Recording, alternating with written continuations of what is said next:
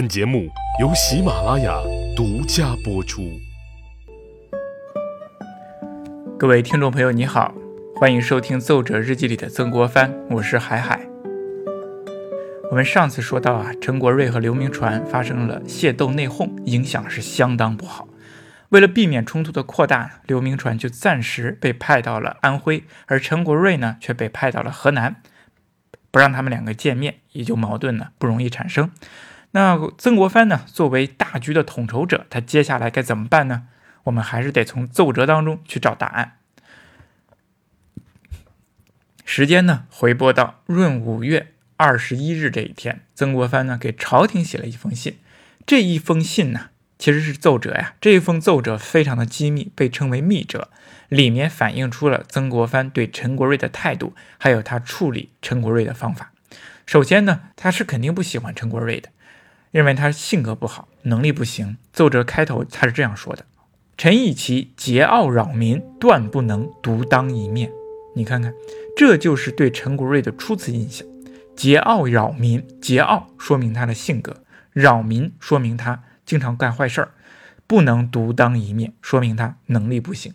那一番调查之后呢，更完蛋。曾国藩说：“绝后详加访查。”简称其灵朔州县，人们都说他呀欺负州县。欺负州县什么意思呢？就是说这个军队啊，往往带兵打仗的时候跑跑跑到各州各县。那有些军队比较好的呢，是自备粮草，不会麻烦州县。但是陈国瑞他就会灵朔州县啊，向这个州县里要这要那，甚至直接抢，非常不好。那么继续，曾国藩说，性好私斗，屡次梗调，劣迹多端。这就是详江调查的后果。众人都说他不好，劣迹多端。那都有谁说不好呢？曾国藩在奏折当中也说了，蒋万统兵各员，哎，安徽和这个江苏统兵各员都说他不好。比如说英涵、刘铭传、张树声、周盛波等，无不为其狠忍，不愿以之共事，同事关系还搞不好。那么第二呢？曾国藩在他的奏折当中呢，还说他有罪，什么罪呢？那就是僧格林沁当年曹州之败的责任。曾国藩说：“此次不能力救僧格林沁，假装受伤，与郭宝昌同罪而易罚，众论多不为平。”哎，郭宝昌呢是这个陈国瑞的原来的同事，两个人呢都是僧格林沁的左膀右臂，都很能打仗。但是僧格林沁死的时候呢，郭宝昌救驾不力，受到了很重的处罚。陈国瑞呢没有什么原因呢？是因为他受伤了，所以说朝廷呢就让他，哎，就不太追究他的责任，让他戴罪立功。可是啊，曾国藩才说是假装受伤，而且呢跟郭宝昌同罪一罚，很多人不服，说他有罪。这是第二点。最后一点，曾国藩又说陈国瑞专横跋扈，不受约束。陈国瑞的公文末尾啊，总是写着几个字样，叫“钦差帮办军务”的字样。俨然把自己当做钦差大臣，行军每到一处就勒令地方为他提供万人之粮草车辆，支应该军。而且呢，还听说山西、河南、山东三省都有专门专饷提供，他俨然有独当之面的意思啊，不受节制了。所以说，曾国藩对他的印象总体来说不好。有这三条，曾国藩本来就想严参他，可是，在调查的过程当中呢，哎。发现还有不少人说陈国瑞的好话，有谁呢？漕运总督吴唐，还有清淮市民都说他善战可用，素不贪财好色。士绅中有称陈国瑞智性过人，好听忠孝古事。河南潘司苏廷魁致陈一书，亦称谕之。那么这些美言呢，恰恰是帮了陈国瑞。曾国藩呢，他也不愿意。一棒子打死人。既然有人说好话，因此呢，就决定给陈国瑞一次机会。所以说，曾国藩呢，打算给他写一封公读，哎，专门给他写一封信，想隶属其过，保扬其善，与之约法三章，令其痛改前非，免图后效。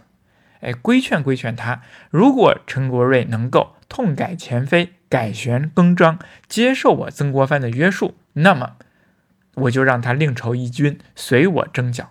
如果陈国瑞态度不好，还不愿意约束，那不好意思，我就再行参奏。这就是曾国藩对待陈国瑞的一个方法方针。他写密折给朝廷报告了。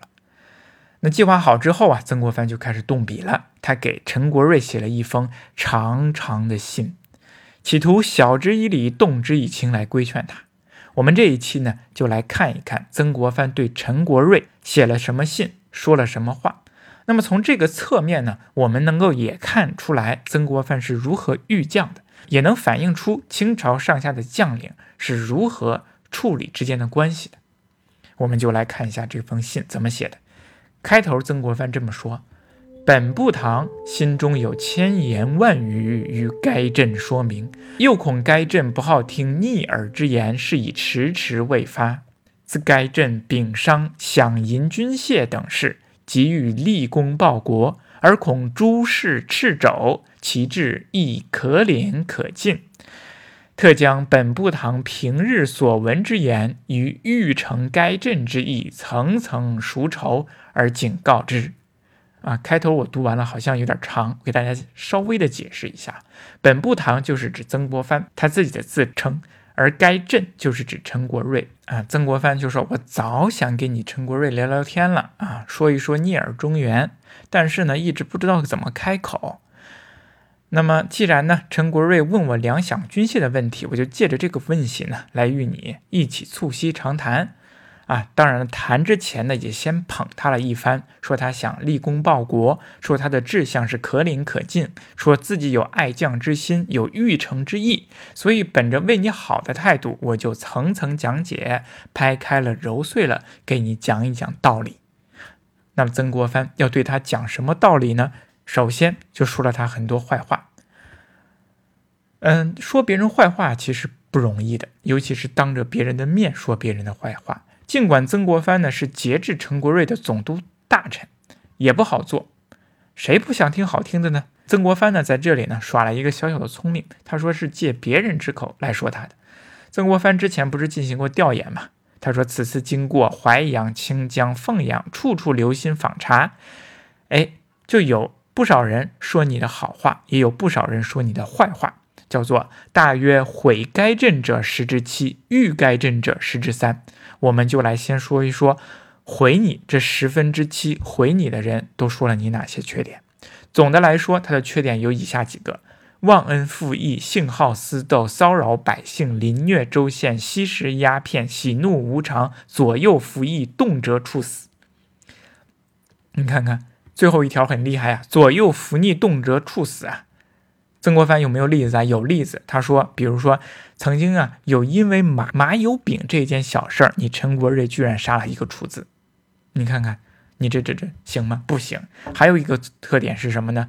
陈国瑞是藐视各路将帅，信口激评，每每梗令，不听调度，动辄就称我将造反啊！不听上面的人的，不听将帅，这就不行。这就是总说了陈国瑞的一些不好的地方。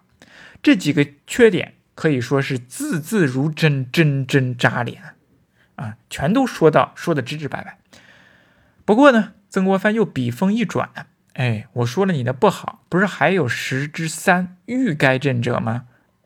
他们都说你有什么样的好话呢？有说什么好话呢？说他又为该朕智性过人，文人谈古来忠臣孝子，倾听不倦，常喜亲近名儒，讲诵孟子。又为该镇素不好色，亦不甚贪财，常有出世修行、弃官为僧之志。哎，你听这几句话也很有意思啊。我们总结起来就是他是忠臣孝子，不好色，不贪财，而且是淡泊明志啊，想弃官为僧，哎，也非常有意思。也不知道这些夸他的人是真的还是假的。曾国藩他说呀，他列举完了这些好的地方，也列举完了这些坏的地方。他说这些都是别人说的。曾国藩他说：“欲该朕者，皆不妄言之君子；毁该镇者，其人尤多。亦皆不妄言之君子，今不复悉举其名。欲该镇者，愿该镇知其名，不妄也；毁该镇者，愿该镇不知其名而妄之也。”哎，这几句话说的是非常好的啊。他说呀。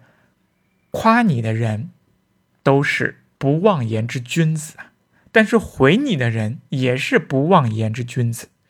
我呀，在这里啊，把夸你的人都说出来了，想让你记住他们，不要忘记。但是呢，我没有列毁你的人，为什么呢？我想让你不知其名而忘之。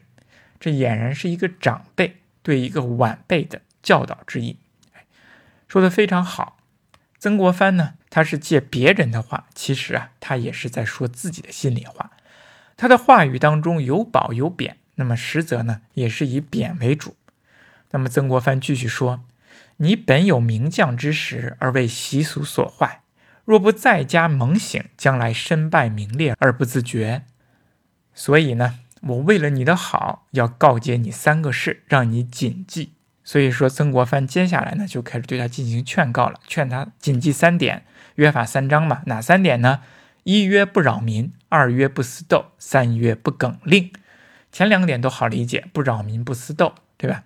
不梗令什么意思呢？梗令的意思就是，哎，不听话，违反上司的统一调遣。不梗令的意思，让他服从上司。那么对于这三点呢，曾国藩。不是简单的这么一说，而是洋洋洒洒千言，讲道理、摆事实、用典故、树榜样，层层剖析，掰开了揉碎了给陈国瑞讲。不过总的来说呢，这三点呢还是从虚的啊，说的非常虚。那说了这三点之后呢，曾国藩又说了三条实实在在就要陈国瑞当下必须做的哪三条呢？第一条，八千勇术必须大为裁减，极多不许超过三千人。免治杂收游泳，积亏生变，这是第一条，什么意思呢？让他裁军啊！我觉得你手下的人数太多了，运粮食跟不上，士兵一饿就容易发生叛乱，不行，要裁军。第二条，该军与怀勇及英康等军一年之内不许同扎一处。为什么不允许呢？是因为怕再生内斗。第三条，该镇官衔亦去钦差字样。各省协饷均归河南粮台转发，不准另立门户，独树一帜。你看看这一点什么意思呢？就是让他去掉钦差这个特权，同时呢，他的粮草、军械统一归河南巡抚调配。这三点呢，对于陈国瑞是直接的约束。除了第二条之外，其他的两条裁军和去除官衔以及粮草的统一调配，都对陈国瑞有直接的损害。那么曾国藩绕了这么大的一个圈子，原来是让他做这个。那文赌最后呢，曾国藩还写了一段话，他说：“可以让陈国瑞针对自己的所说逐条回复自我辩解。”啊，那这段话也非常有意思，它就体现了曾国藩的某种人文关怀啊。我给大家读一读啊，非常有意思。至于所述毁誉之言，孰真孰伪，亦仰该镇逐条禀赋。其毁言之伪者，尽可抛辩；真者亦可承认。大丈夫光明磊落，何所容其遮掩？其欲言之真者，守之而加冕；伪者辞之而不居，保天生谋勇兼优之本质，改后来傲虐自恃之恶习，于该镇有厚望焉。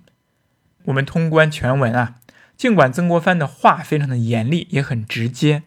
但是并没有毫不留情面的一顿乱骂或者发脾气，尽管在官位上曾国藩比陈国瑞有着直接的优势，但是他还是晓之以理，动之以情，洋洋洒洒两千言，可以说呀，这在某种程度上，这种公文其实是充满了人文关怀，是一个师长针对下属的关爱。不管曾国藩是真情流露，还是他惺惺作态。都是值得我们现在去学习的。不过呀，大家想想，陈国瑞看到这个公文，他会有什么样的反应呢？我想呢，他应该是气炸了。因为按照史书的记载来说呀，陈国瑞啊，他是一名悍将，脾气火爆的很。当年除了森格林沁，没人能约束得了他。那曾国藩这种晓之以情、动之以理、絮絮叨叨的教诲，他看了之后会高兴吗？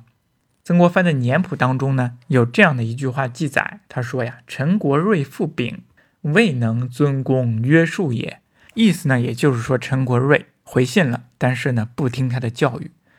那么陈国瑞到底回复了什么呢？我没有找到陈国瑞的这封公文，但是呢，我在但是我在曾国藩给朝廷的另一份奏折当中看到了曾国藩对陈国瑞回信的一种感觉和态度。他说呀：“陈国瑞。”于查询各事，则巧为掩饰，终无由衷之言，悔过之意。首先，态度摆在这里了，苦口婆心的说了他有好的地方和不好的地方，以及他的一些问题。那陈国瑞回信巧为掩饰，绝无由衷之言，态度一点都不诚恳。然后呢，对于约尽三端，故作犹疑，亦无失至遵行之语。你看看。那么，对于明确他要求做的三条，陈国瑞顾左右而言他，根本不执行。总的来说呢，就是陈国瑞不承认自己的错误，不听曾国藩的话。曾国藩看了之后非常不满意，于是他该怎么办呢？那就是弹劾陈国瑞。七月二十四日，曾国藩写折子严参陈国瑞，罪名是什么呢？并不是和刘铭传械斗，而是以他救僧格林沁不利为罪名，导致僧格林沁阵亡，请旨将总兵陈国瑞撤去帮办军务，革去黄马褂，暂留处州镇实缺，责令其戴罪立功，以示薄惩而观后效。八月初五，朝廷也降下明谕，说陈国瑞着。撤去帮办军务，掳去黄马褂，责令戴罪立功，以示薄惩而观后效。钦此。我们看，这就是陈国瑞械斗风波的始末。我们只能说简单的经过，因为由于时间有限，材料有限，很难呢展开详细说。就目前的材料来看呢，陈国瑞啊，确实是一个性情暴戾、品格不端的一个悍将，水平非常不高。但是仔细想来，我觉得我们不能够完全站在曾国藩的立场上说他百分之百处理的就正确。我们应该换个角度，哎，如果是以这种人际关系上来说，我觉得陈国瑞的实质应该是一种人际关系的斗争，是陈国瑞与整个湘淮集团的斗争。我们想，曾国藩来到北方剿捻，就像新公司来了一名主管一样，自己带了一帮人，原来还有一帮人。陈国瑞呢，他属于过去主管的人。刘铭传属于自己的人，二者之间有了矛盾，新主管有了担忧，旧人好不好带呢？听不听自己的话呢？那有些主管呢，他就是新官上任三把火，二话不说就会把旧人一股脑的全部赶走。但是啊，曾国藩呢，他还是有一些人文情怀的，他试探了一下。不过呢，旧人也表明了心志，说我不服你管，因此曾国藩就弹劾你走人。我们从弹劾的罪名哈就可以看出。他不提与刘铭传的械斗，却说过去的旧主不利啊，因为什么呢？因为如果说了械斗，那么自己人刘铭传可能也会卷入进去。所以说，这就是陈国瑞的械斗风波。这其实是一件小事，它对历史的影响和发展呢都非常小，对曾国藩的剿捻大局的影响其实也不大。但是呢，我们从这些细枝末节当中可以看到曾国藩做事的一些方法，以及当时的政局规则。那么或许呢，对你有一丝丝的启发。最后啊，不好意思，我再带一下货。我也是参加了平台的活动。这款产品呢是日本产的挂耳咖啡，非常好，不贵，二十八块钱十杯。平台给我寄过来，我已经喝上了，味道非常好。咖啡味儿非常的浓。这周末呀，北京非常的热。下午的时候啊，我泡了一杯咖啡，放上几块冰块，在空调屋里喝着冰镇咖啡，一边看书，一边录节目，一边喝咖啡，非常的惬意。如果你喜欢的话呀，也请点一点小黄车，或者到我的橱窗里去看一看。如果不喜欢喝咖啡，没关系，我们继续来听节目，我们继续聊曾国藩，继续聊。